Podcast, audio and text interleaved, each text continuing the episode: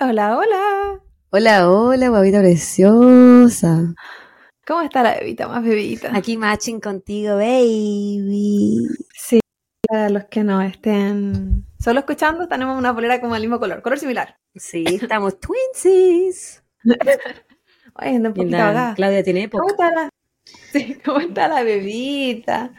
¿Cómo le ha tratado la vida? No, bien. eh, comenzando mi fin de semana largo nuevamente. Siento que de semana por medio o me quejo que tengo que trabajar o tengo fin de semana largo. Pero fin de semana largo acá porque es el lunes feriado. po. Y el- por lo tanto, los colegios, los jardines están cerrados. Así que estoy con la Bendy, estamos tres días. Y en estos momentos, weona, se cae el cielo a pedazos. Como dicen, como dicen los gringos, llueven gatos y perros. Eso, bueno, tiene sentido. Pero está lloviendo brígidamente y de arriba abajo. Dice que es desierto, loca. Weona, pero con trueno y relámpago. Y llueve hasta mañana, se supone. Una maravilla. Cacha. Cacha, cacha. Pero que bueno, así alcanzan a juntar un poquito de agüita. Sí. ¿Y tú? Y no ¿Qué riegas. ¿Cómo estás el día de hoy? Yo, bien, bien. eh, terminando mi semana, mi primera semana de clases. Ya estoy cansada, ya estoy estresada. Ya estoy sobreviviendo. Sí, ya- todavía eh, tengo que empezar a hacer tarea y trabajo, qué sé yo, pero ya tengo que mandar como tres más para el domingo. Entonces, ya mañana en algún momento dije, lo voy a hacer hoy día, no tenía cabeza para eso. Ya como que ayer a- trabajé en eso y dije, ya mañana. Entonces, he estado un poco cansada, pero Ven, chiquillos, que por eso tenemos que hacer que solamente un capítulo a la semana. Entonces, sí, ¿qué es la pues, vida? justo, justo es necesario. ¿Qué estás viviendo, bebita? ¿Qué estás viviendo? Estoy viviendo, ¿te acordás la otra vez en tu capítulo anterior? Yo me estaba tomando una cerveza que yo, según yo, era japonesa, pero resulta que no era japonesa. Bueno, esta vez me esforcé, y yo no sé si esta wea es japonesa o no, pero según yo sí, se llama Asahi, Asahi. No sé si alguien la cacha, pero según yo, eh, japonés, por las letras que tiene. Mm, Y porque Pero no- cuando- y porque ¿Pero dice cuando- en alguna parte? No, porque dice producto de Italia. Ah, Pero, ah, dice, Asahi Super Dry is with vision of Japanese, bla, bla, bla, bla. Y la venden en los locales donde voy a comer sushito porque el otro día fue a comer sushito y la vendían ahí. Así que es muy rica, fíjate, un poquito más seca que las otras chelas, pero a mí me gustó harto. Bueno, de hecho dice super dry, como el desierto en el que vivo. hay una mosca que me tiene enferma. El otro día había una mosca que acá. Había una mosca acá y una de las niñas que nos escucha pensó que algo estaba mo- moviendo. Una mosca, una mosca. Se me viene y no te lo juro, que llevo aquí en esta pieza como dos horas y no, recién empezaron a molestar las moscas. Es como una que sabía mosca que tenía que el- grabar. el caster. Sí, sabía que tenía que grabar. ¿Y tú qué consumes? Yo- Es cerveza con sparkling water de Durano. Está- ¿Rico? Sí, esas mezclas que hago yo. Muy buena. Háblame de ti, bella señora. Ah, ya te dije, ¿Qué has pues. qué has hecho esta semana? ¿Un par de tareas? ¿Alguna otra cosa bonita que te haya pasado? Estaba cansada. Estaba manejando harto. Chata de manejar, chata de los accidentes. De las moscas de mi pieza. Eh, hoy día tuve una ceremonia celebración por, el, eh, por una beca que me había ganado. Y subí la foto a, a- a Instagram con el diplomita, y qué sé yo. Entonces mucha gente decía, ah, terminaste la carrera, felicitaciones. La gente no sabe nada, de una beca. O sea, sí, bien, mérito, lo que sea. Plata, para mí. Porque por mí no hubiese ido, que me dé la plata nomás. que, que fue, que tener que ir a la ceremonia, weón. Pero eh, la gente. Se nota que no estaba en nada de mi vida. Pero eh, me quedé pensando yo así como, esa weá de subir una foto con un diploma, la gente al tiro te felicita. Lograste algo, lo que sea. Sí. Asistencia y puntualidad, pero lo lograste. Mejor compañero, lo lograste. Hay un diploma, felicitaciones. El día una, una amiga subió una foto de su hijo con una medallita y que lo habían premiado ¿Mm? en el colegio. po. Y yo le dije, ay, ¿qué ganó? ¿Cachai? Así como, ¿por qué fue, ¿por qué fue el premio? Y me pone una medalla. Yo le puse, Weón, así sé, pues sí veo la medalla en la foto, pero ¿por qué le dieron la medalla? Esa era mi pregunta.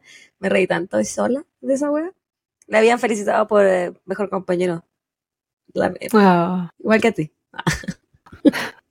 Estábamos en la, en la misma liga. Pero bueno, ¿tienes algo más que agregar, bebita? O nos vamos directamente a los saludos. Esta semana vi una película súper buena en Prime. Por si alguien tiene Prime Video, Prime- Amazon Prime, no sé cómo se llama la web de aplicación, pero se llama Venganza, la película. O Vengeance. Bueno. Me gustó mucho, fíjate. Hace rato que no me gustaba, como que me quedé súper, estaba muy metida con la película. La la- se trata de un periodista que, se, que lo llaman que se murió su pareja. Y no era la pareja de él, pero como él que así como, ¿qué onda si esta mina? Y yo salí con ella un par de veces. No le dice eso a la familia de la buena, pero como que él va igual al funeral. Y ahí se entera que eh, lo que se suponía era una muerte accidental, su familia pensaba que la habían asesinado. Entonces, como él es periodista, comienza a hacer investigación al respecto y hace un podcast.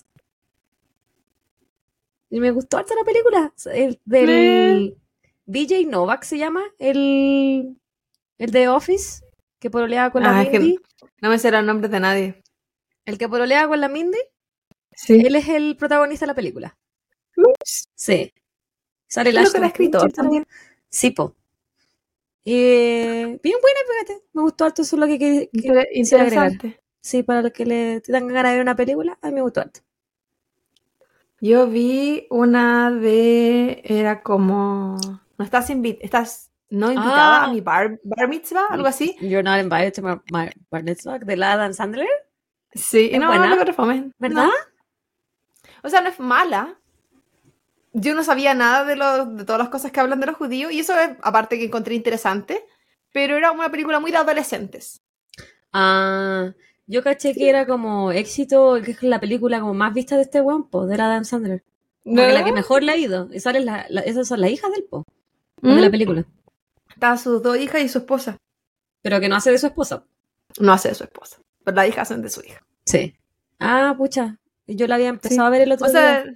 No sé si la quiero No sé em, quiz- quizás la encontré graciosa. Yo no la encontré muy graciosa. Es entretenida, es livianita, pero no es de las que me encanta. No hubo nada que así como que, ah, que va a cambiarla. Ah, No, ya. es que la encontré muy, encontré muy adolescente. Ok. Y loca, yo veo muchas películas adolescentes. Yo pues, siento que es una target. teenager. Ese, es, ese es mi target, pero no. Está bueno, era para mí. Ella es una teenager. Era demasiado. Era como que yo soy de los 16, 15 y esta película era como 12, 13. Ah, ya. Sí. I understand. O sea, no, no, no era tanto para mí. Eh, pero bueno, Eso es todo. ustedes Adiós. estoy haciendo la corta hoy día. Bye bye. Eh, ¿me lanzo yo con la salud? ¿Uno y uno? ¿O los Bueno, ya? bueno, Que yo tengo unos Ok, que son yo- cortitos. Esta noche, yo voy a estar dando los saludos esta noche, esta tarde, este día, esta mañana, no sé dónde, la hora que ustedes no estén escuchando. Voy a dar eh, saludos de YouTube. YouTube que está muriendo cada día más, cada día más en decadencia y se está despidiendo de nuestras vidas, pero la gente que nos ha escrito siento que merece que la saludemos. A pesar de que está cada vez más fuera de mi vida YouTube que dentro. Pero agradezco a las 790 casi personas que nos siguen ahí. Pónganle empeño cabrón, no se han cagado. Sí, se agradece, se agradece a la gente que nos va a comentar también. Pero bueno, este saludo es para Javier Martínez Pena, Peña me imagino. 7999. nueve. Hola, no siempre escucho o veo el podcast, pero vi el título y me entusiasmé. Solo quería aportar que hasta hace un tiempo había una muy buena serie de adaptación de Luna, una Bu- Bummer en Netflix con capítulos súper buenos, por si la quieren buscar y ver. Eso, saludos y que estén bien. Sí, Creo que hablamos de esa serie. la vi. Así que amigos, No, no, no sé si la, ah, no hablábamos de la serie, hablamos del documental de Netflix. Ah, hablamos solo del pero hay documental. una, Ah, hay una serie, pero no me, no me acuerdo cómo se llama el actor que hace de una Bomber, pero es un actor que hace de, de Vision en las películas de Marvel. Y Ah. es, se tra- habla harto la serie de eh, los doctores lingüísticos que analizaban el, el manuscrito del weón para poder eh, atraparlo, ¿cachai? No es tanto como de la vida de es, más como de la investigación del FBI y de las personas que investigaban, ¿cachai? Está como bien orientado a eso. Es piola, yo prefiero el documento. Es. A mí me gustan en general los documentales, pues yo no soy tanto de las recreaciones, ni las series, esa wea, esa wea me aburre. En, en general, y además, eh, más cuando estamos haciendo los casos, porque se me, Sí, quita tiempo. sí, po. Mi saludo, el primerísimo, es para Andrepa. Esto, mis saludos son de Spotify, por si acaso. Ella nos comentó en el capítulo de El asesino de la NFL y nos comentó. Había escuchado algo de este caso, pero les quedó muy interesante y entretenido sus comentarios, como siempre, son secas. Secas para tomar. Secas para hablar weá. Muchas para otra gracias. cosa, pero qué bueno que no que te Andrepa. detuviste ahí. Ok, hoy ando recatada. Está bien, alguien tiene que ser la señorita de esta dupla. Pero me traje dos cervezas, así que no prometo nada al final del episodio. Ah. La bebita. Mi siguiente saludini es para Álvaro Flores P. En el mismo episodio, el de Una Pomer, nos dice: Hola, Clau y Javi, son secas. Me encanta su programa y la forma en que tratan los temas. No, Muchas gracias, gracias. Álvaro Flores P. Gracias, Álvaro. Eh, gracias por- y gracias por escribirnos en YouTube. Sí. Gracias por, no sé si lo habrás visto ahí o no, pero por el, intento de aparecer por ese lugar que está cada día más muriendo. Mi siguiente saludo es bien cortito, fíjate, en el, en el episodio de El señor y la señora West, un asco de episodio. La Julia Elizabeth Urmazábal Vera nos comentó simplemente, che, mi madre. Se comparte el sentimiento. ¿Sabéis lo que se me había olvidado comentarte? Bueno, comentar en el podcast porque a ti te lo comenté. En la temporada pasada, cuando hiciste este episodio, Mm. hubo una persona que nos mandó un libro de la eh, Mary June West. La- una de las hijas.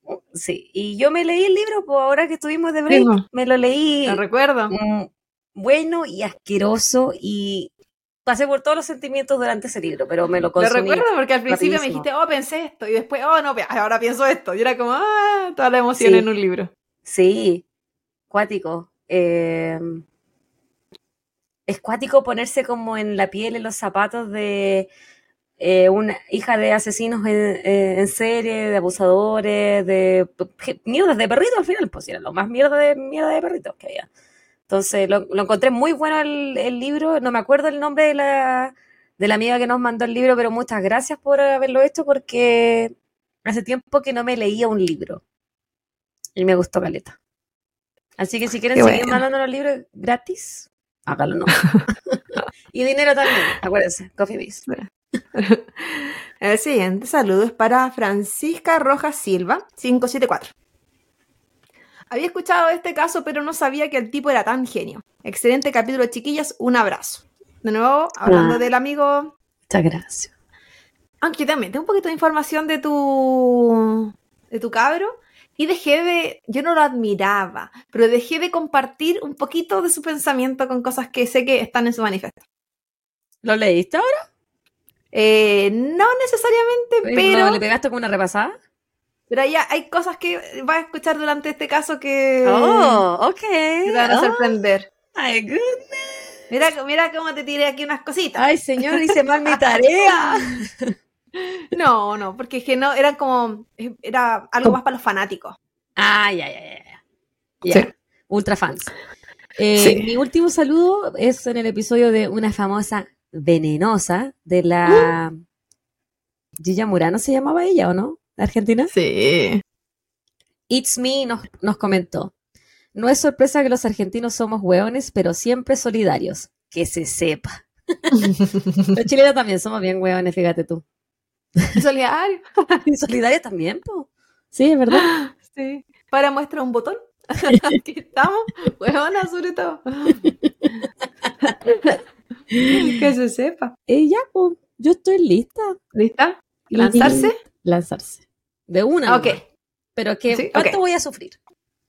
No, no tanto. Si te asusté Ah, ya. más porque no era, no era lo que yo había dicho, así que Ya. estoy aquí para. Pero no, no va a subir tanto. O sea. Ok. Hoy continuaremos con la temática de la semana pasada. A veces imaginamos que los ataques terroristas son lo que siempre vemos entre Estados Unidos y Medio Oriente, o incluso algunos entre Medio Oriente y Europa. Pero el tema es bastante más amplio, como por ejemplo lo que hablamos la semana pasada. Una sola persona que no trabaja en masa, o un grupo constituido, puede ser doméstico o internacional, pero siempre con pensamientos radicalizados y extremistas, extremistas, tanto religiosos, políticos o raciales. El día de hoy viajaremos a un nuevo país y nos dirigiremos a Noruega. ¡Oh, qué exótico! Sí, freleleles. Uno, se eh, Noruega se supone que es un país maravilloso, weón. Sí, Y me traigo un, un weón terrorista. Destruyendo países. específicamente, y obviamente no sabré pronunciar este nombre, Anders Bering- Breivik. Algo similar, parecido, imagíneselo en su cabeza. Pero hablaremos del señor Anders. Anders nació el 13 de febrero de 1979 en Oslo, Noruega. Era parte de una familia tradicional, su madre era enfermera, su padre era un economista civil que trabajaba como diplomático en Londres, tenía una hermanastra por el lado de la mamá y tres hermanastros por el de su papá. Esta familia no duró mucho tiempo, y cuando Anders tenía solo un año, sus padres se divorciaron y él dejó Londres para volver a Noruega. A la edad, sí, cortito. A la edad de cuatro años, la familia de Anders recibió dos informes psicológicos. En uno se mencionaba que su sonrisa no se relacionaba con sus emociones, sino que era más bien una respuesta al entorno.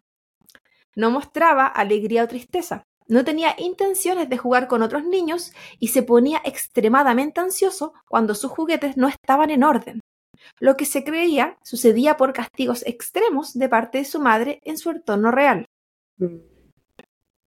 En otro, otro informe, se hablaba de que su madre lo sexualizaba y a su vez le deseaba que estuviera muerto. O sea, como un informe sabe eso, probablemente el niño tiene que haber dicho cosas. Ella alternaba emocionalmente siendo muy afectiva en un momento y extremadamente cruel al siguiente, haciéndolo dependiente de manera emocional hacia ella. Lo cierto era que su madre presentaba un desorden limítrofe de la personalidad y depresión, y esta, se supone, sería la razón de su actuar emocional y físicamente abusivo con su hijo. Qué terrible. Yo te iba a preguntar cuando dijiste que le hicieron un informe a los cuatro años. Te iba a preguntar así como, ¿qué, qué le tiene que suceder a un niño para que tan jovencito en- demuestre esas cosas? Y la respuesta me la diste al Sí, tiempo. Abuso de Y los la, papás. la- que, además la mamá andaba buscando, tenía todas las ayudas sociales de la vida después de que se divorció. Entonces eso hizo que hubiera más evaluaciones y que el gobierno estuviera más encima viendo qué está pasando. A su corta edad, los psicólogos recomendaban que el niño fuera removido de su cuidado, el de su madre, y puesto en un hogar de acogida. Pero esta sugerencia fue ignorada. Cuando su padre se enteró de lo que estaba sucediendo, pidió la custodia de su hijo, y aunque previamente la madre había solicitado ayuda para que su hijo estuviera en un hogar, porque ella era incapaz de seguir con él, tan pronto apareció el padre, ella exigió mantener la custodia completa. Esto se convirtió en una batalla legal de servicios sociales con la madre, donde finalmente Servicios Sociales desistió, porque no habían suficientes pruebas para poder remover al niño de su familia. Independiente de que hubieran informes legales, el poder que tiene una madre sobre el niño era muy fuerte. Pero ¿cómo ser Porque tienes tanto? que, tienes que demostrar que haya daño. Aparte de los informes psicológicos. O sea, ¿qué más quieren? Claro, no, ellos sabían que era una batalla legal que no iban a ganar. Más que la mamá había cambiado de parecer, ya no quería entregar al niño, decía que ahora sí estaba todo dispuesto, que todo iba a cambiar, bla, bla, bla. La culiada. En 1984, solo se obtuvo que la familia debía ser supervisada, lo que no se llevó a cabo completamente. Solo fueron tres visitas y descontinuadas. En su adolescencia no era de muchos amigos, era más bien rechazado por sus pares y fue a su vez considerado como rebelde. Realizaba grafitis por los que fue muchas veces detenido y era parte de la comunidad de hip hop de su área.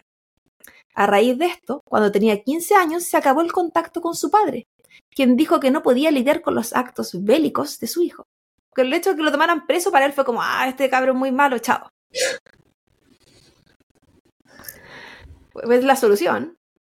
¿Por qué, ¿Por qué apoyar? ¿Por qué estar ahí? ¿Por qué no ver qué le pasó al niño cuando era más chico? Hay que dejarlo porque se está portando mal. Se vio superado. Sí, ni siquiera vivía en el mismo país, pero ni siquiera hizo el intento. Durante este tiempo comenzó a entrenar con pesos y a usar anabólicos. Él quería verse grande y fuerte y consideraba que la apariencia era muy importante. Desde esta temprana edad ya estaba en contra de las policías el Partido Trabajador, que es, como el partido izquierdista de, o era en, en Noruega, e incluso estaba en contra de que su madre fuera feminista, o como decían los informes, moderadamente feminista. No sé cómo alguien es moderadamente feminista, pero él estaba en contra de eso. Años más tarde, Anders obtuvo una excepción y no tuvo que participar en ninguna actividad militar por ser considerado no apto, lo que en Chile sería como sacarse el servicio militar.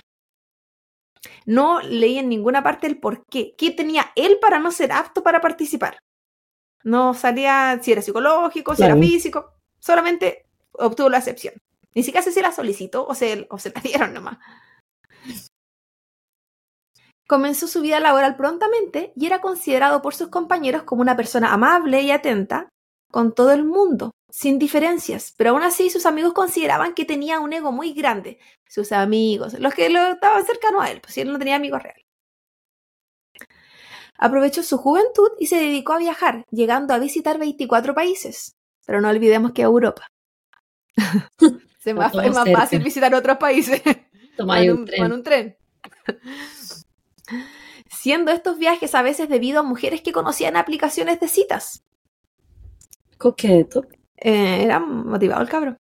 Como la apariencia era tan importante para él, durante estos años se realizó varias cirugías estéticas en su cara, como el mentón, la nariz y la frente. ¿Y con el paso de los ¿Con su pega? sí. ¿Habrá sido más barato operarse allá? o sea, acá, por más barato, po. Ah, también puede ser, está todo cerca. Porque acá igual los, procedimientos, los procedimientos cosméticos son caros. Po. Sí, pues tampoco sabéis que, en qué lugares tan buenos se lo hacían. Es verdad. Con el paso de los años, él se enfocaba cada vez más en sí mismo y en ser la versión que él creía era perfecta. En el año 2002, cuando tenía 23 años, comenzó una planificación secreta que duraría nueve años. Inicialmente la idea era generar una cantidad de dinero que usaría posteriormente para financiar sus deseos antisociales, los que a través de los años eran cada vez más extremistas y radicales. Entonces, creó su propia compañía de programación de computadores, mientras trabajaba en otra compañía en atención al cliente. Era la compañía en la que siempre estuvo antes. Además, el dinero que generaba lo ponía en stocks financieros, donde aunque en el camino también perdió mucho, aún así logró, logró juntar el dinero que necesitaba. Esto a pesar de que la compañía se declaró en bancarrota al poco tiempo y él debió vivir con su mamá. Debió volver a vivir con su mamá.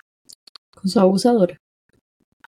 Entonces era como, tiene su trabajo regular, crea esta otra empresa, empieza a obtener plata de las dos partes.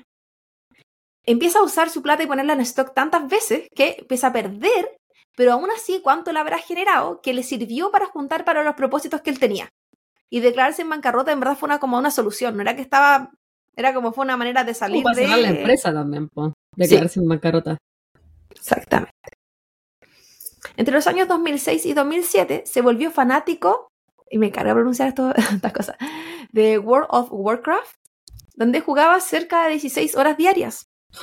Estos juegos no eran vistos por él solo como un medio de entretención, sino que un método de aprendizaje para sus planes futuros. En este punto de, de, su vida, él vivía con su madre y casi en un completo aislamiento social. Entonces, ¿qué él hacía todo el día? Jugaba encerrado en su pieza. Y eso lo casi que para él era un adoctrinamiento. Pasaba foto. Yo imagino. en el 2009 fundó una granja que usaría con fines agrónomos. En el 2010 viajó a Praga con el fin de comprar armas de manera ilegal, pero al no lograrlo volvió a Noruega y lo intentó de la manera legal. Pudo comprar una 9 milímetros al pertenecer a un club de pistolas y un rifle al presentar una licencia de caza. O sea, se la rebuscó para poder conseguir las armas que él quería. No como acá que la venden en Walmart. sí, no, aquí, al, supermercado. Cada uno de estos pasos lo acercaba, lo acercaba cada vez más a sus propósitos. En este punto, ningún paso era en falso. El real objetivo de su granja no era porque él quisiera dedicarse a los cultivos sino más bien era su forma de poder obtener grandes cantidades de fertilizante artificial y otros químicos de las líneas de los explosivos, elementos que sin una licencia comercial de este rubro no podría obtener. él estaba estudiando muy bien cómo obtener todo lo que él quería, de una manera legal. Siento que también él es una persona inteligente. ¿Sí? Todo lo que ha hecho, un bastante joven todavía, las empresas que ha creado, la, la forma que se las rebusca también, y aparte que en completo solitario, al igual que Yuna Bomber. En completo solitario. Excepto que no está como aislado completamente de la sociedad y ah, juega un- una buena línea. Que una Bomber hubiese estado completamente en desacuerdo con el Claro. internet. Pero es que él no lo veía como un juego, era un entrenamiento. Fueron años de planificación en secreto. Tuvo parejas, trabajos, viajó y nadie nunca sospechó lo que él estaba preparando y lo que realmente se encontraba en su cabeza. El 22 de julio del 2011 era un día más en Oslo. Un día laboral, un día con clima agradable, donde los trabajadores del barrio gubernamental se encontraban en sus oficinas. Cerca de las 3.25 de la tarde, Anders llevó a cabo su primer ataque, ese que por nueve años planificó. Este consistía en la explosión de un carro bomba en el barrio gubernamental, lugar, lugar que abarcaba un conjunto de edificios con oficinas del gobierno, ubicados en el centro de la capital de Noruega, Oslo. Específicamente, Anders ubicó una van en las afueras de la oficina del primer ministro. Esta explosión se sintió como un terremoto. El edificio más cercano quedó destruido en su primer piso. Los otros eran como que un auto lo hubiese chocado destruyendo los ventanales y repisas a su paso. La gente no sabía qué hacer ni a dónde ir. En las afueras de los edificios se veía como, como todo se llenaba de cenizas.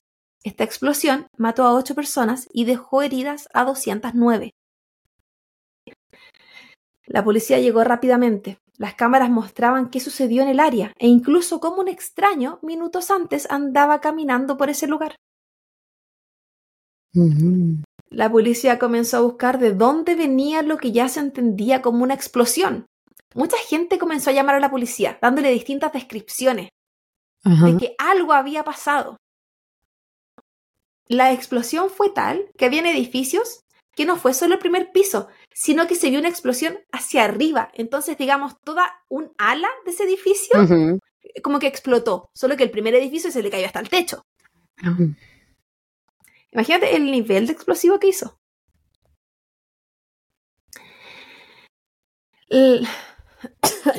La policía comenzó a buscar de dónde venía lo que ya se entendía como una explosión. Dieron con la van su patente y comenzaron los registros para ver hacia atrás de dónde ésta provenía.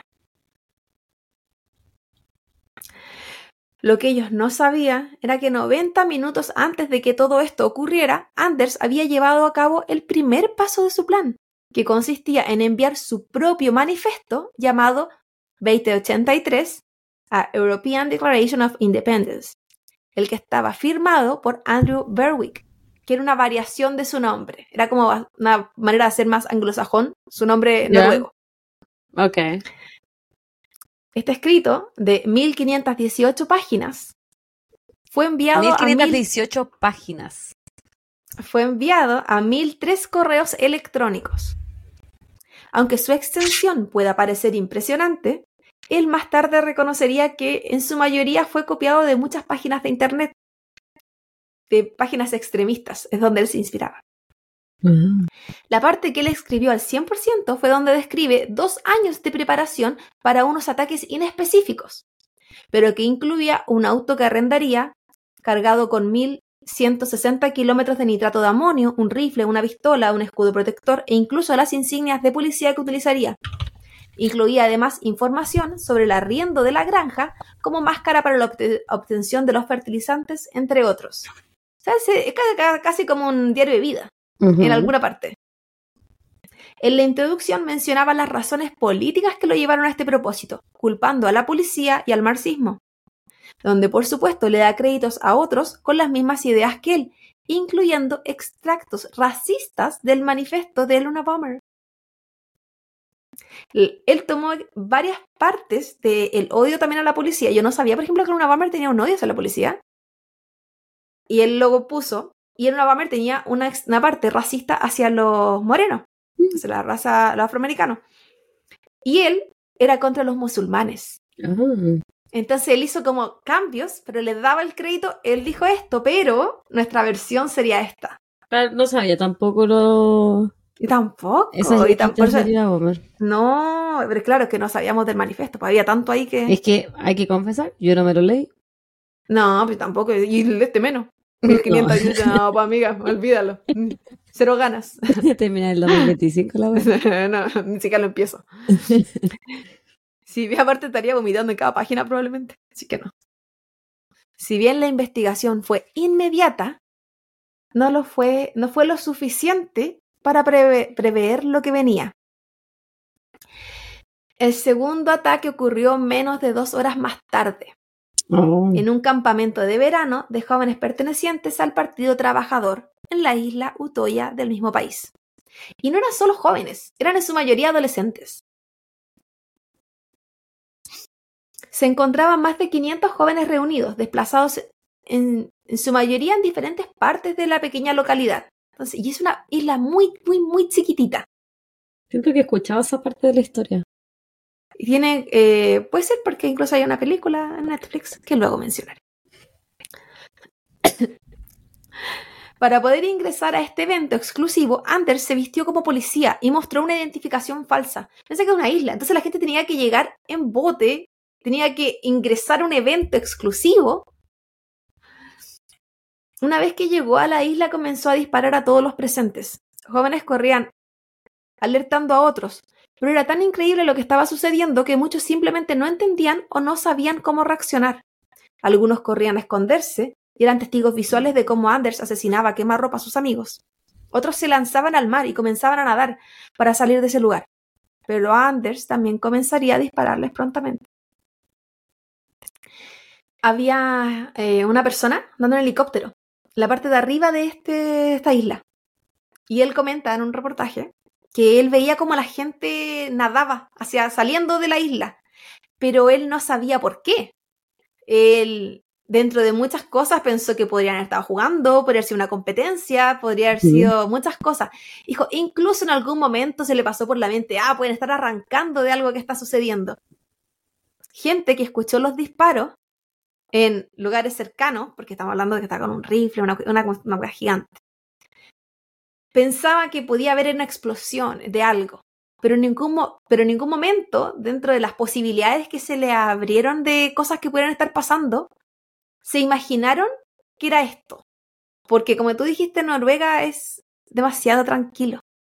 Esto no existe en su cultura, en su historia. El ataque de Anders fue en calma, metódico. Recorrió la isla completa y luego volvió a empezar. Atacó a los refugios, a la gente de frente, de espalda, e incluso a algunos decidió no hacerlo, porque por su apariencia aria, según él, se veían como hombres de derecha, porque él era de extrema derecha. Este ataque terminó matando a 69 personas y dejando heridas a otras 32. Dentro de los presentes en la isla estaba el hermanastro de la princesa de la corona de Noruega, que se pensaba que podía haber sido como su target, target? o el- la razón, pero no, eran todos. Era indiscriminada la wea. Excepto con la gente aria. Aunque parecía aria. Claro, y entre comillas, porque, por ejemplo, a uno de los que le perdonó de frente, después le disparó de espalda. Que fue uno de los de, que hizo la declaración y comentó que, la- que él cuando le pidió que por favor no la mataran, le dijo que se fuera por- y le dice que es por su apariencia y la wea. Y, y después esa persona le dispara por la espalda, él pensó que se moría porque se cayó al piso, porque fue muy fuerte el impacto, pero fue al final un disparo en el hombro. Pero que él dijo, él sintió que le disparó la cabeza, así se- lo sintió en su cuerpo. Fue uno de los últimos disparos, de hecho. Mientras todo esto ocurría, llegó la unidad especial de la policía. Y un minuto y veinte segundos después de su último disparo, llegaron a confrontar a Anders. O sea, él- hasta el final. Este no puso resistencia y se entregó. Para él era más importante estar con vida para así poder entregar su mensaje e ideología. Él no estaba ahí para matarse, o sea, para matar y, ma- y que lo maten. Él tenía un propósito, tenía un mensaje con esto, se supone, porque por- él no estaba atacando indiscriminadamente. Él fue a los lugares que fue porque era la gente que él consideraba estaba haciendo un daño. aquí también hubo una crítica bien grande a la policía porque decían que se tardó mucho. Sí, sí, me acuerdo cuando. Parece que le escuché en un podcast, es, eh, pero específicamente ese caso. No la historia completa de él y su vida y el Mm. ataque anterior, sino que el ataque en la isla. En la isla. y también decían que se había demorado mucho la policía en llegar. La gente Porque no sentía entendían que lo se que pasaba. Sí, pues la gente sentía que se demoró mucho, pero yo calculaba. El primer ataque fue a las 3.25. La policía llegó cerca de las seis y media al segundo. No hay un horario que era empezó a disparar porque nadie obviamente se fijó en eso y no hay cámaras que lo registren. cámaras lo registran ya los últimos disparos. Porque ahí empezaron a llegar, pero antes de eso no. Pero por ejemplo, uno de los presentes dijo que haber llamado siete veces a la policía y no llegaban. Yo pienso que probable- probablemente había poco entrenamiento, no están preparados para ese tipo de ataque, eh, la, la inexperiencia de ellos como país. Obviamente, en- en- yo creo que en este país sería completamente diferente, por ejemplo. Porque ya es pan de cada día la web. Aún así se demoran. Y hay crítica al respecto. Sí, pues. Pero él, él igual la, eh, la supo hacer en el sentido de que su primer ataque iba a distraer mucho a la policía, al gobierno y a los medios de comunicación, porque iban a estar enfocados en eso, mientras él iba a hacer otra cosa que quizás para él era más importante, porque piensa que el primer ataque murieron ocho personas. Lo que no es tanto si es que él quería que mucha gente muriera y, y hacer como un statement, ¿cachai? Y ahí y dece- decenas de personas Si el, si- si el carro bomba estaba fuera de la oficina del primer ministro, yo creo que su objetivo era el primer ministro. Que no sé si ni siquiera se habrá estado ahí en ese momento. Que probablemente ni estaba, ¿cachai? que no trabajan. Ah, Sí. qué sé yo, de Noruega. Sí, no. Luego de su detención lo mantuvieron en la isla y lo interrogaron durante toda la noche. Esto antes de poder enviarlo a una cárcel en, Oslo. Durante este interrogatorio, Anders admitió sus ataques y declaró que el propósito de estos era salvar a Noruega y al oeste de Europa de los musulmanes y el Partido Trabajador. La izquierda, que él odiaba. Estos últimos, él creía debían pagar por las condiciones en las que tenían al país. Luego de ser arrestado, Anders se autodenominó como el monstruo más grande desde... Él da un nombre, pero como da lo mismo porque nadie lo va a conocer, eh, que era un militar noruego que perteneció a los nazis, que es considerado como lo peor de lo peor en Noruega. Entonces él, después de ese otro, estaba él, Ya. que también estaba un poco rayado con el tema de los de los milicos, eh, porque por ejemplo él se mandó a hacer eh, uniformes y en su casa cuando estaba encerrado con su mamá o solo mientras la mamá estaba trabajando, no sé, él se vestía. Él se sacó muchas fotos en muchas formas, entonces cuando él mandó el manifiesto, él también mandó fotos de él. Entonces, Ah, mandaba fotos de él. O sea, él no quería, él no quería que el, el anonimato para nada. no, quería- no era su intención. No. Pero no, no solo no quería que era anonimato, él quería que lo vieran como él quería ser visto. como Por eso mandó esas fotos. Claro, y posando y viéndose tan perfecto como él creía que se veía. Yo creo entonces, Claudia, que cuando no quedó en hacer el servicio militar al principio fue en contra de su voluntad. Yo creo que lo rechazaron. Puede no ser, que lo sacó. Porque si tanto quería ser ser. médico. pero quizás no quería ser de esos milicos, pues quizás quería ser de los que él quería. Ah, más, ya no más radical. Ya. Ser nazi. Sí. El 25 de julio del 2011,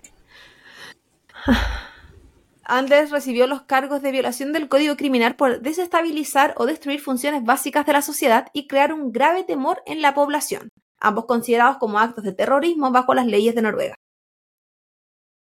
En marzo del 2012, la acusación estaba lista en contra de Anders. Durante todo este periodo, él se encontró bajo arresto, siendo varias de estas semanas en confinamiento absoluto. Pero a su vez, cuando no estuvo en estas condiciones, optaba a tres celdas.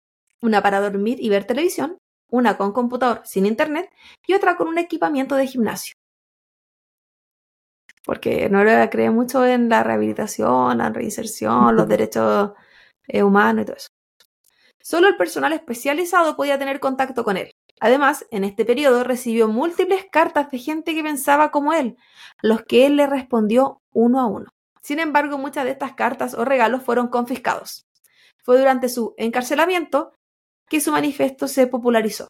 Fue ahí cuando ya se hizo como grande, porque quizás las mil personas que él se lo mandó ni lo pescaron. La gente está enferma, weona. popularizar esa weá. Estoy popularizando un asesino. Yo creo que, weón. yo creo que tiene que ver también con la... Es algo tan raro para ellos que alguien haga lo que que hizo. la que curiosidad, quizás para morbo. entender. Sí, para entender por qué. Pues. O qué dijo, también el hecho del qué dijo. ¿Cachai? Como, ¿qué explicó? ¿Estaba ahí la respuesta? Sí, había mucha incertidumbre también, muchas dudas. Pero no solo la gente afín a sus ideales quería saber más de él, sino que los medios de comunicación intentaron realizar entrevistas que desde las autoridades de la cárcel cancelaban una y otra vez. Al final creo que habían autorizado, pero tampoco se realizaron. se, reali- se realizaron evaluaciones psiquiátricas durante el 2011, donde fue diagnosticado con esquizofrenia paranoide. Ahí se concluyó inicialmente que desarrolló un desorden psicótico, lo que lo llevó a los ataques, además del abuso de sustancias. A raíz de este diagnóstico, se le declaró como un criminal mentalmente no apto. Pero ahí cabe preguntar, pero si lo planificación lo planificó nueve años. ¿Cómo un ataque psicótico te duró? No. ¿Cómo va a ser no apto? Si estaba más que planificado, si el bueno hizo un manifiesto, hizo todo un plan al respecto. Se sacaba Años. fotos, años, practicaba, ¿cachai? No es. Un ataque psicótico no dura nueve años. Dentro de las declaraciones que... No Sí. era mentalmente sano, evidentemente. Pero no era un ataque psicótico. Pero tampoco sabemos si era esquizofrenia paranoide. No, que bueno, era un enfermo culiado. Digo yo. Dentro de las declaraciones que dio para recibir este diagnóstico era que él se consideraba a él mismo como la salvación de Noruega y Europa y había sido elegido para eso. Quien podía controlar la vida y la muerte. ¿Qué estoy haciendo? Perdón, se me cayó la tapita de la cerveza.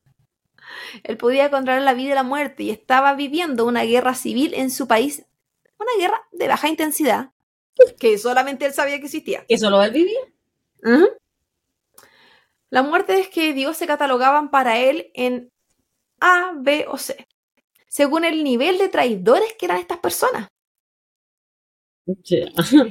Era él el encargado de seleccionar la raza debido a, a que era él el gran caballero justiciero, así se hacía llamar. Él era como un Hitler en la nueva avenida, una wea así. Y como los nazis, él creía en la raza, que la raza debía ser pura y aria. Por eso los musulmanes iban a llegar a ensuciar, él decía, Noruega. En esa época, tú cachai, el contexto social, si estaban llegando muchos musulmanes a Noruega. Tampoco sé si quizás una, una religión predominante, po. Si pudiese No sé, noruego cuál es ser la musulmán. religión, eh, no sé cuál es la religión predominante de los noruegos, pero No sé. en suma, se lo miramos así como... En, este- en Asia hay harto musulmán. Sí, en Asia sí. No sé. Yo pensaría que Noruega es como todos los países europeos occidentales, ¿no? Pues, que en su mayoría son católicos. Quizás no, quizás sí. Digo yo es como un una habla misterio, de es un ignorante. misterio. Yo no sabía ni que tenían princesas, para mí todo un misterio.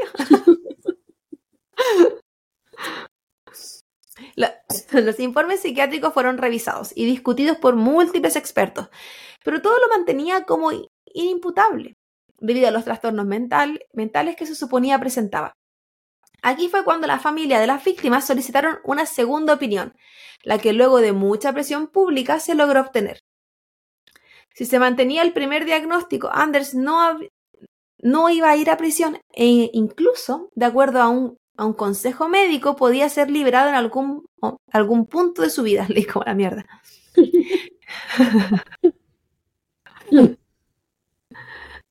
Pero lo bueno es que las familias de las víctimas pusieron presión, porque podría haberse quedado como, como eh, inimputable y chao, pues te fuiste a un, a un centro psiquiátrico de por vida.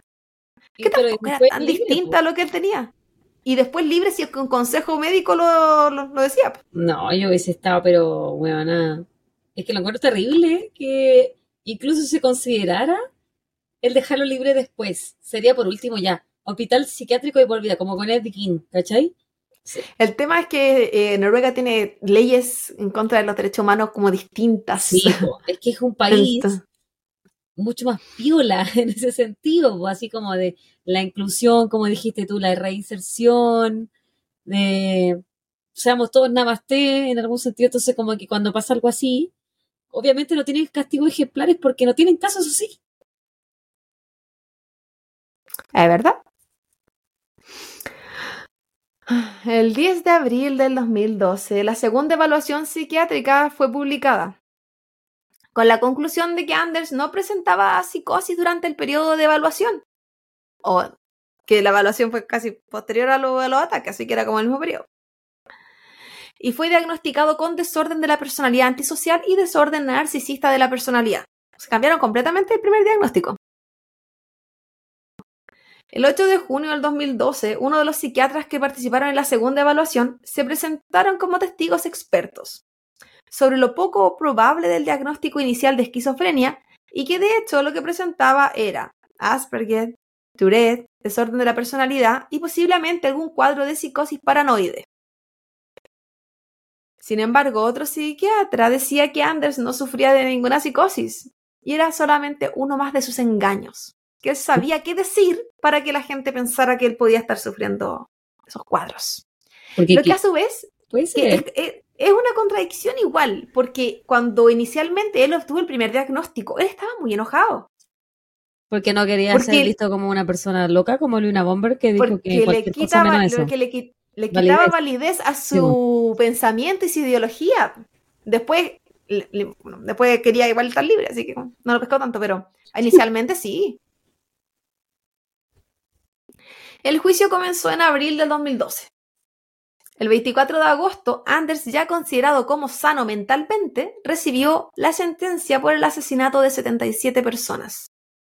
Este consistía en 21 años, la pena máxima en Noruega, con un mínimo de 10 años sin derecho a beneficios, lo que también es el máximo periodo en ese país. Pero esta sentencia tenía algo extra, llamado detención preventiva, lo que permitía a la Corte continuar la detención de Anders de manera indefinida, aumentándole cinco años a la vez por tanto tiempo como la Corte considerara necesario para proteger a la ciudadanía. Entonces, a él le dan los 21 años, o sea, primero, va a pasar los 10 años de sin beneficio y le pueden seguir negando los beneficios eternamente. Pero tenían que darle un máximo de 10 años sin beneficio porque era el máximo que le podían dar. Después de estos 21 años, que es el máximo sentencia que él tiene, optan a esto que se llama eh, detención preventiva.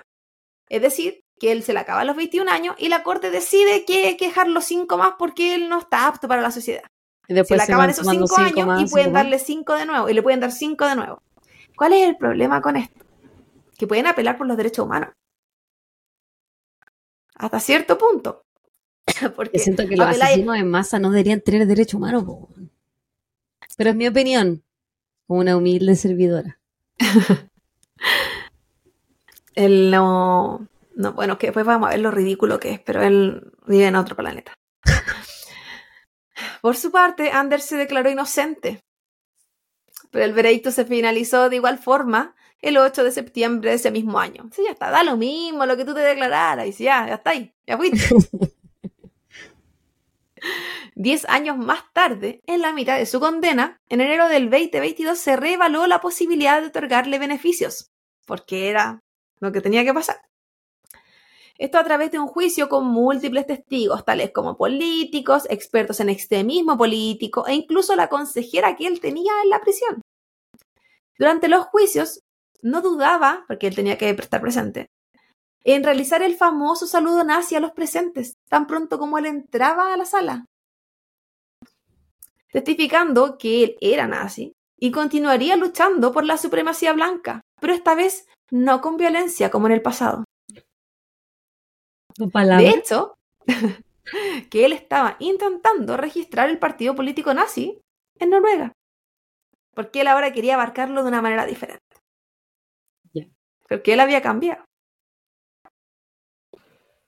Su abogado apeló a que la prisión no le otorgaba ninguna ayuda para su recuperación. Vamos de nuevo con la idea de la rehabilitación en Noruega. Y que en algún punto se supone que lo iban a dejar libre sin herramientas, porque el abogado aludía a que este eterno alargue de la sentencia en algún punto va a ser rechazado. Por un, pues solo por un tema de la ley en Noruega.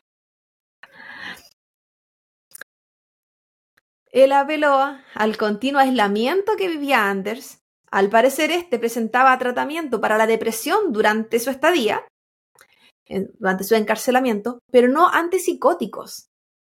Entonces es como, se le diagnostica con todo esto. Pero no le hacen tratamiento. Pero no tiene tratamiento para nada de eso, salvo para la depresión porque no queremos que se mate. Que era como el objetivo de la ley que no se mate.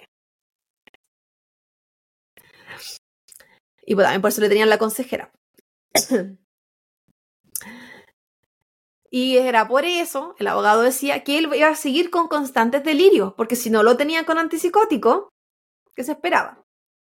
Más aún en el tipo de confinamiento y aislamiento que él vivía. Entonces era, mientras más solo esté, y él, Anders, en, esta, en este juicio, comentó en una parte de que si él estaba aislado, él no tenía con quién conversar y no tenía a nadie que le dijera que, lo, que lo que él pensaba era erróneo. Entonces él iba a seguir pensando y haciendo más extremo su pensamiento. Que si lo pensáis tampoco tiene tanta... No, es tan descabellado. Sí, no, no, es que no sea tan ilógico. Pero amigo, ¿por qué no se dio cuenta esa weá como 20 años antes? Cuando ya estaba encerrado en su propia casa. Por voluntad. Sí. Pero probablemente no creo que tampoco hubiese cambiado mucho. Estaban buscando en, cosas capelaras. Ya llevaba 10 años en confinamiento. Que solo puede, podía ver al, personalizado, al personal autorizado y solo algunos podían hablarle. ¿Qué guático? Le, pagaban a un militar X que tenía que ir a visitarlo dos veces al mes. Tenía, jugaban eh, chess, ¿cómo se llama eso? ¿Ajedrez? ¿Es, el mismo? Ok, jugaba eso. Si dijiste chess es ajedrez, po. Ok, no tengo idea cuál es cuál. No intenté ni traducirlo. Eh, y después esta persona se iba. Pero esta persona iba a visitarlo dos veces al mes porque le pagaban. Bueno, no, por voluntad propia. Él tenía amigos pagados. Y dos veces al mes nomás. Y fuera de eso, solo podía hablar con personal autorizado. o sea, él le podía hablar, pero que no le, no le respondían en otra weá, Claro, hay algunos que no le respondían, otros que sí. Yo no le respondería.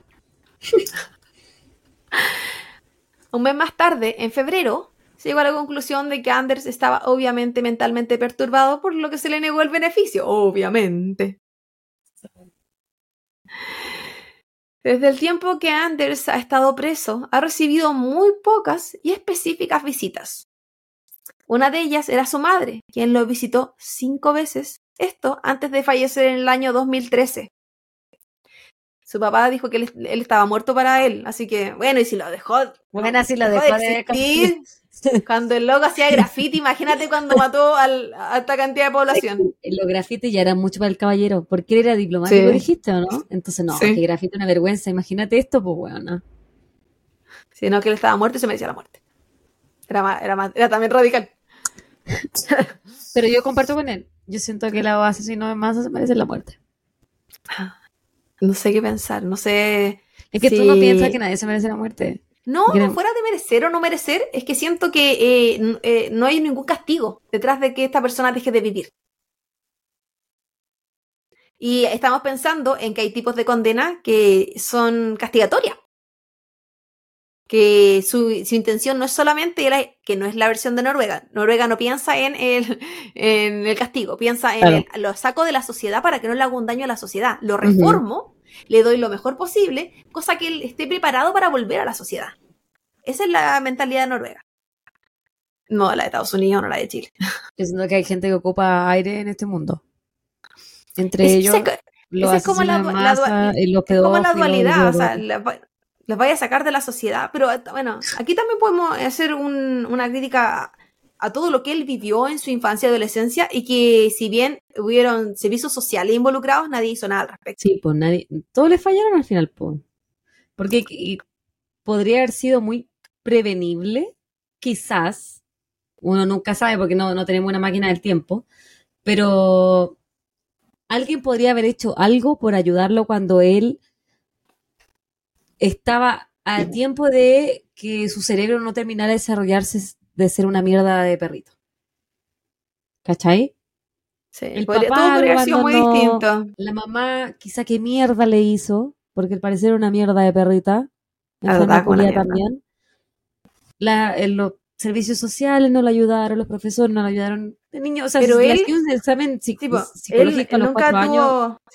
Él nunca tuvo nada en contra de su mamá, a pesar de todo lo que él vivió, a pesar de recordar todo lo que él, él vivió. De hecho, cuando la mamá, porque la mamá falleció de cáncer, él pidió ir a verla. A lo mejor tenía síndrome de Estocolmo. Y, y, bueno, le, le rechazaron todo. Bueno, y los No hermanos pudieron. rojos que tú nombraste, el que sobrevivió, todavía tiene una relación con su mamá y él lo intentó matar, pues weona. Sí, pues. A martillazos loca en la cabeza. Weona, y una perdonaba cosas a los papás, pero yo a mi mamá no le perdonaría eso. No sé, bueno, yo soy tan enferma. Me encantaría decirte, no, yo tampoco. yo la alejo de mi vida porque Ay. no es sano. Hay un límite que romper hermana. No, bueno, yo no, no conozco los límites. enferma y más enferma. Ay, señor, este caso. Ay, o sea, si la gente supiera lo enferma que soy yo. Ay, qué bueno que no.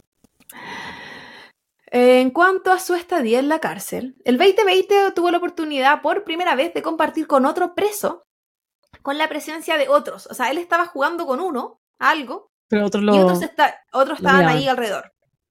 ¿Y cómo eligieron Pero al no- preso? ¿Al preso del sacrificio? No sé. No sé si habrá sido alguien de. Quizás alguien peligroso también, no sé. Eh, pero luego, este reo se negó a seguir compartiendo con él. Mira. Creo que alcanzaron a verse dos veces y la tercera él dijo que ya no quería ir. De manera compensatoria por su régimen de aislamiento parcial, que así se llamaba porque en verdad él estaba aislado de los otros reos. Pero no es como que de la sociedad o no, no encerrado en un cubículo. De hecho tenía tres celdas. Eh, eh, entonces, de manera compensatoria por su régimen de aislamiento parcial, se le entregó una máquina de escribir y una Xbox. Porque en algún momento le pasaron este computador, después se lo quitaron, ahí iban los beneficios, iban y venían. Entonces le pasaron esta máquina de escribir y esta, este jueguito. Este último fue considerado peculiar, dado que él en su manifiesto escri- escribió que utilizó el juego Call of Duty Mo- Modern Warfare 2. Yo no sé nada de estos juegos, ni sé cómo se World llama. Warcraft. El que había dicho Este es otro, Ah, ya. este es otro. Call of Duty el que hizo para practicar matar gente, po. Como un entrenamiento simulación en preparación para sus ataques. Y que durante el juicio del 2012 dijo haber entrenado los disparos con el arma holográfica de Call of Duty, lo que lo ayudó a mejorar su puntería. Sí, él usó los juegos, te dije que estaba en entrenamiento, entrenamiento simulación, dijo el amigo. A pesar de, de todos estos beneficios, de todos estos, eh, él presentado quejas durante varios años. Eternamente, desde que está Pero, preso. ¿y de qué se queja si su vida en la cárcel es muy similar a la, a la vida que tuvo antes? Solo Él con videojuegos. Pero escu- escucha las quejas. Primero, porque él tenía un Play 2 y no un Play 3 como los demás. Por ejemplo, o él tenía solo acceso a juegos de niños aptos para 3 años y no los juegos de adultos como sus otros compañeros. ¿Y qué sabía él si no los veía? O incluso por no tener un gimnasio adecuado, porque él encontraba que era muy básico el gimnasio que le habían pasado. No estaba en las máquinas que él quería, parece. Siempre No. amenazando con dejar de comer y morir si es que no se le cumplían sus requerimientos. Y de cómo su confinamiento estaba en contra de los derechos humanos. Batalla que ha perdido en múltiples ocasiones, porque esto han sido apelaciones, ha mandado cartas, hecho toda esa mierda. En la actualidad continúa con su aislamiento parcial y cada día más convencido de que él es la reencarnación de Adolf Hitler. Y esa bebecita es la historia de Anders. Blahan, Blahan, porque no se pronuncia el apellido. El Andrés El Andrew, dijo él. está bien weón. Él, que no, él no sabe eh, cuáles son las violaciones de derechos humanos, fíjate. Yo decía, este loco con las tres celdas se muere preso en Chile. Sí. que tiene que dormir en una hamaca, weón, con 30 weones más y durmiendo hacia la pared. No. Weón, ¿a que te quejí porque tenía un Play 2 y no un Play 3? Pues weón. Qué ridículo. Ay, Así weón, bebita. Me, supera. Me supera todo. Por eso hay gente que. Ay, perdóname lo que no escuchan, pero hay gente que no, no merece estar en este mundo. El, el tema de los. Ahí yo solo pensaba cuando leía este caso los privilegios. Privilegio blanco, privilegio que. El privilegio que le queráis llamar. Pero tú crees, por ejemplo, si él hubiese sido de otra raza, en el mismo No, no, país. yo. Sí, no la misma. No, yo estoy hablando de privilegios que tienen ciertos eh, países o qué sé yo, porque a lo que voy con privilegio. Esto hubiese pasado en otro país, No. con otra situación económica, con otra mentalidad quizás de los crímenes. Él, no, él jamás en la vida se le hubiese pasado por la cabeza reclamar por la agua que reclamaba. Agradecido estaría de no estar violado. Exactamente. O sea, de él no. Pero no, porque las condiciones que él vive. Y yo entiendo el tema del aislamiento y que si tienes problemas mentales, eso no te va a ayudar en absolutamente nada. Porque hemos discutido antes que la mente es maricona y cuando una está sola. Y hablamos Puta que maquinea. y hablamos No, estamos maquinea. enfermas. y Sí. es Peor, po, Sobre weón. todo yo. Porque nadie te quita esas ideas culiadas de la cabeza. Sí, pues. Pero bueno. Mis referencias, Venezuela. Por favor, adelante. Wiki- Wikipedia, por supuesto. Anders Behring Breivik. Este creo que ha sido la página de Wikipedia más larga que he leído en la vida. No sé si te acordáis, hace un tiempo atrás alguien nos comentó que había escuchado en un podcast que como usar la Wikipedia de referencia igual era como que ya imperio. ¿Cachai? Ah, pero, Y- pero ahí tenéis que leer le- las referencias de abajo. Yo le respondí que Wikipedia es una de las webs que nosotros utilizamos, pero aparte como que chequeamos la referencia igual, po, con otras páginas. Sí, y no, y también es súper importante revisar las referencias que usa Wikipedia. Sí. Y no, aquí había mucho, mucho, mucho, mucho, mucho, mucho. Yo siento que hay de todo en todas partes. Porque, por ejemplo, también nosotros utilizamos Murderpedia, que eh, también es como Es como- similar. sí, es como Wikipedia, pero asesino. Sí, es, es como similar, que de hecho también lo usé, con el mismo nombre. Pero esta sale como Breivik Anders. Y, y, y claro, hay cosas que son súper buenas, pero uno tiene que ir contrarrestando toda la, la información idealmente. Yo de repente veo, no sé, muchos videos de noticias.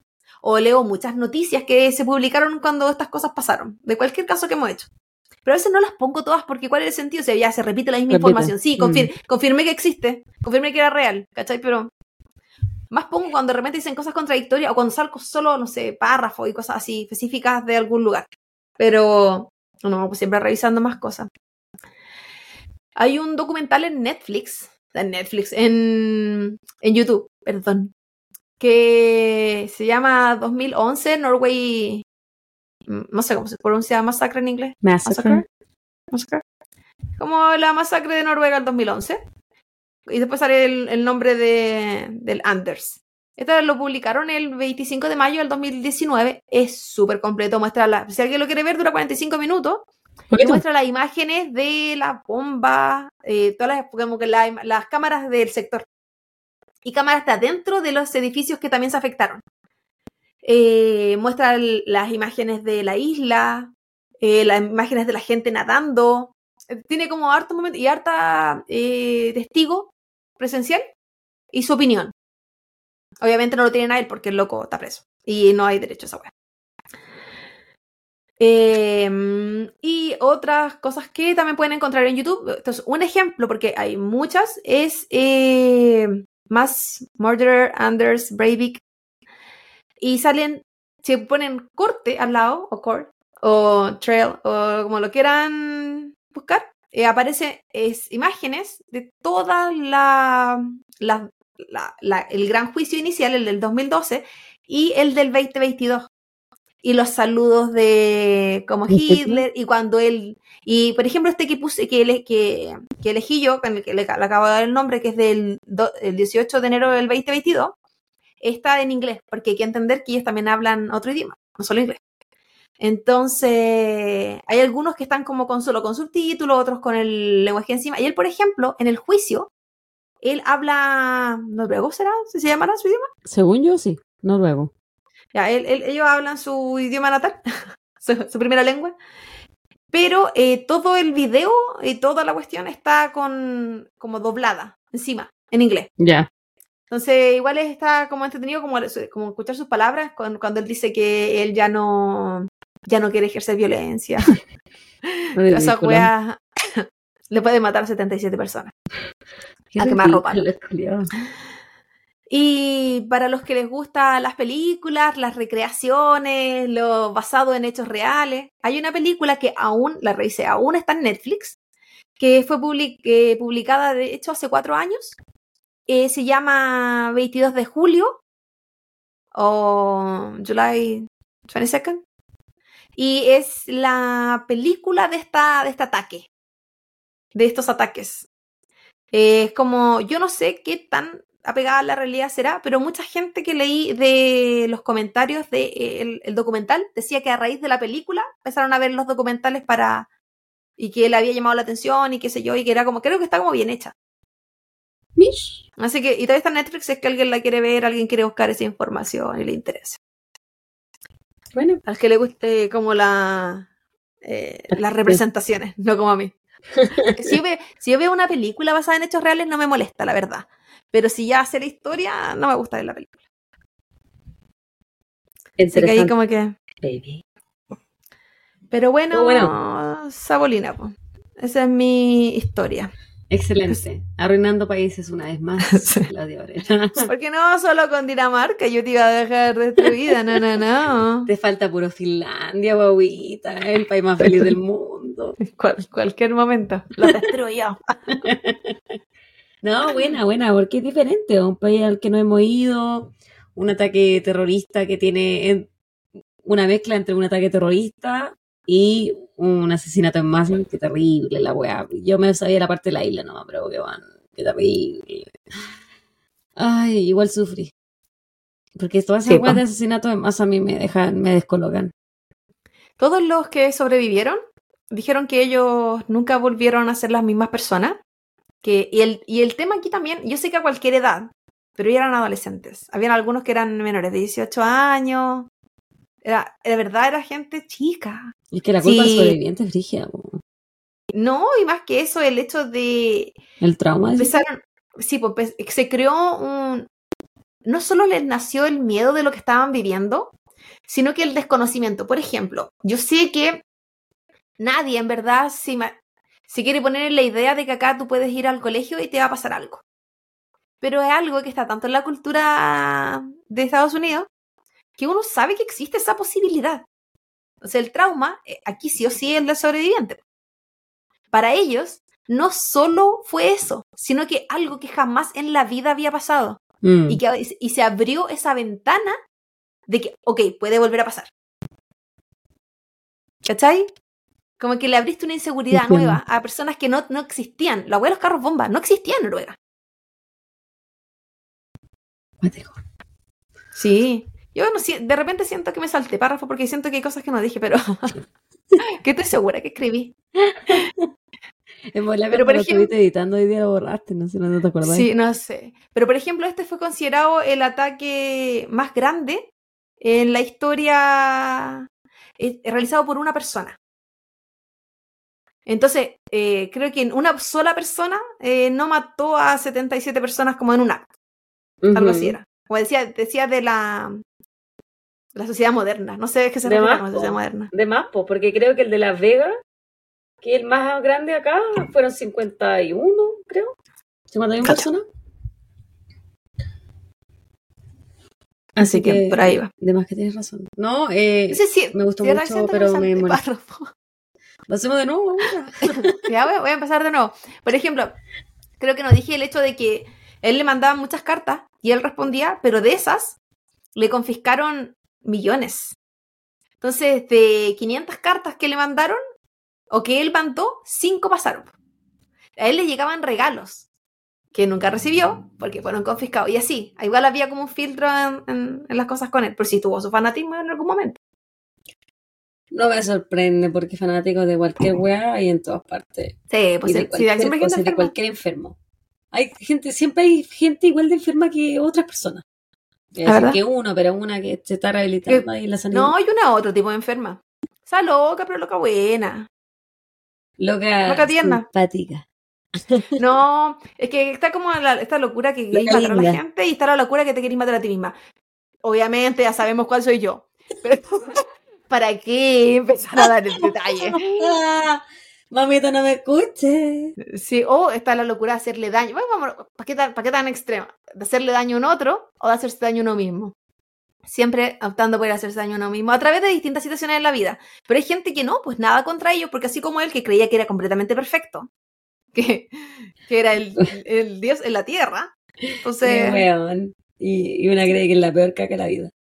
Sí, loca, digo que me dé un poquito de su autoestima. Autoestima la cagó. El otro día estaba viendo que ver, no, a Junior Playboy porque Se ¿te acuerdas de parece de reality? Jack- se- parece a Jack Grealish ahora. ¿Tú no sabes quién es Horrible. Jack No, Grealish? no Pero tengo idea. Los que, los que conocen de fútbol van a cachar.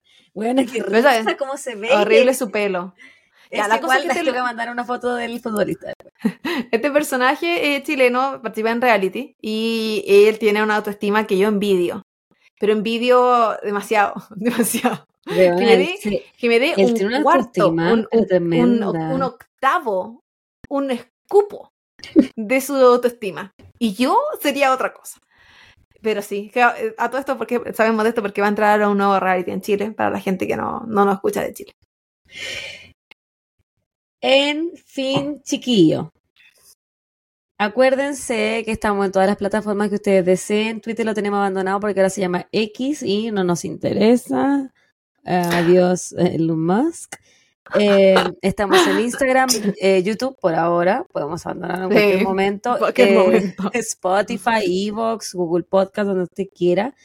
Pero recuerden que en nuestra biografía de Instagram usted hace clic en el link tree y la primera burbujita que le sale dice su propina nuestro sueldo. Usted va ahí y hay un eh, nos puede dar un coffee me, un tecito, un mate, lo que usted desee darnos, pero denos dinero, por favor. Su propina nuestro sueldo y le agradecemos eternamente que las personas que nos han ayudado hasta ahora, porque ese dinero que ustedes nos donan nos ayuda a crecer y a pagar promociones en Instagram para que más gente nos conozca y sigamos creciendo como podcast. Eso. Y eso, muchas, muchas bien? gracias. Sí, todo bien, todo perfecto, maravilloso. Así que muchas gracias, cabres, por acompañarnos una vez más. Esperemos que haya sido su gusto. Se hizo shorty. Siento que quizás leí muy rápido. No sé, te su crítica Te porque saltaste 50 pa- eh, párrafos. que parece que me equivoqué y me solté los párrafos. Está bien, No lo está vi- bien, mamita. No lo voy a saber hasta que lo edite. Pero, pero lo más probable es que si usted entendió la historia porque la dije completa. Suficiente. Cuídense harto, chiquillos. Sí. Nos vemos Cuídense. la próxima semana, se vienen cositas. Chao, chao. Bye, bye.